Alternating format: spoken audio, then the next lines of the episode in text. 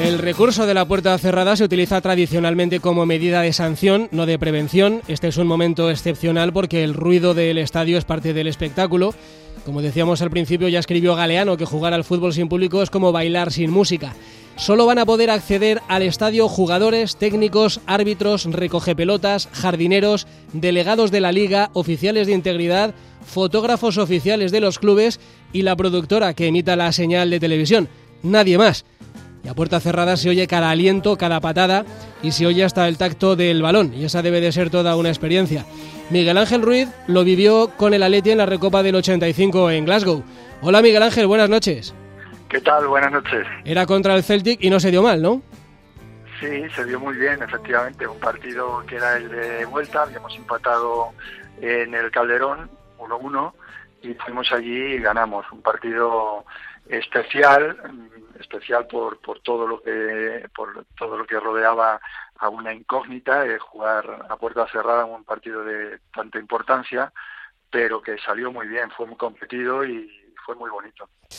¿En qué le cambia a un futbolista jugar sin nadie?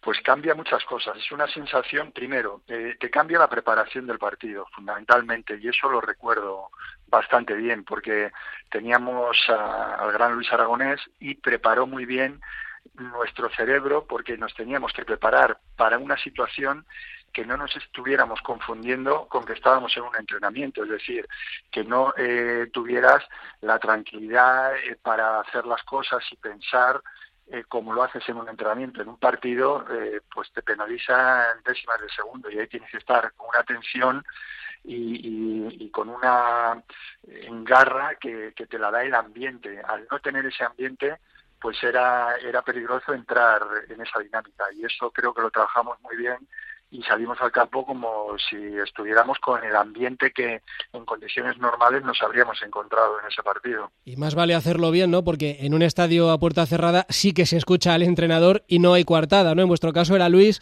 eh, era, era conveniente, ¿no? Que, que, la cosa saliera como él os había dicho.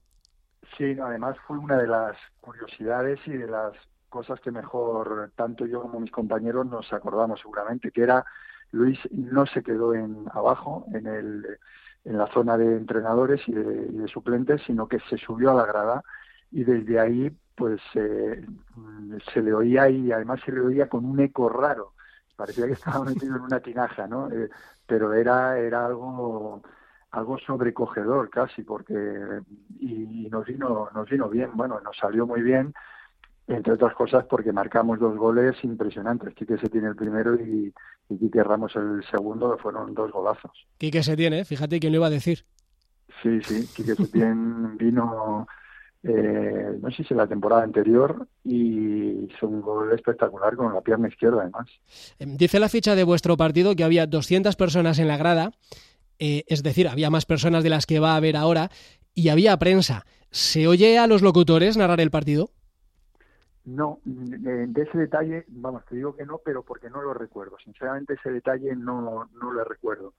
Eh, quizá estábamos tan preparados para estar centrados en lo que teníamos que estar y, la voz de Luis Aragonés por encima de las demás, que en ese detalle no. Pero sí que es verdad que mm, yo calcularía que había 100 personas, si tú me dices que es 200, seguro que es así, pero a mí me llamó la atención porque fuera del campo tampoco había eh, una aglomeración de aficionados del Celtic que querían meter presión con, con su presencia, aunque fuera fuera, pero dentro sí que vi mm, más personas, sobre todo en la tribuna, eh, de las que debería haber, ¿no? Y, recuerdo que, pues, españoles, eso lo he recordado al ver los goles, mm, había dos o tres personas que saltaron, que me imagino que serían los directivos que venían con nosotros. Bueno, pues al final em, nos vamos a tener que acostumbrar tristemente a, esta circunstancia por el estado de excepcionalidad que vivimos.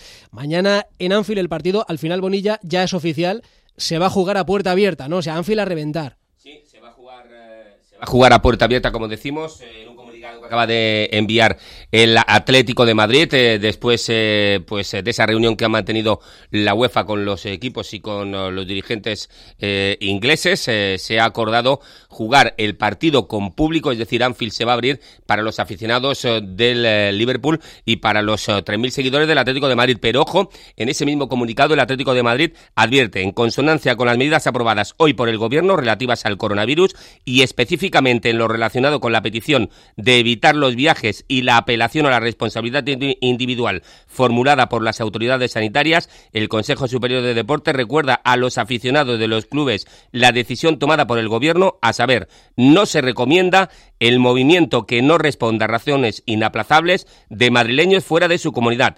Esto afecta a la salida de otro país. No atender esta recomendación sería considerada una decisión irresponsable. Pues así están las cosas. No sé si mm, eh, sé lo que me vas a contestar, Miguel Ángel. Tú como futbolero tú lo prefieres así, ¿no? Un anfil lleno, aunque a lo mejor eh, para sacar adelante la eliminatoria le venía mejor al Atleti jugar como a vosotros en Glasgow. Sí, totalmente de acuerdo. Eh, la esencia del fútbol te pide eso, te demanda. la esencia del fútbol te pide eso, te demanda eso, que el fútbol es para los aficionados y para eso somos profesionales, para dar ese espectáculo que ojalá eh, sea bueno siempre y no haya ningún problema. Entonces aquí el problema es tomar estas decisiones de, de jugar a puerta cerrada porque aquello fue un castigo, o sea, el jugar a puerta cerrada es un castigo para, para, el, para el club que, que pone campo. Eh, en, eh, en, este caso que estamos ahora en la Liga Española, eh, sinceramente y con todo el respeto, que seguro que eh, las medidas que han tomado las han estudiado bien, creo que los futbolistas, la mayoría, eh, primero, por la salud y segundo, por respeto al, aficionado y al fútbol en, general, se debería de aplazar la competición. Eso creo que ha sido una primera lectura en la que me sale. Cada vez hay más voces que, que piden lo mismo. Bueno, pasa el Aleti, ¿verdad? Mañana.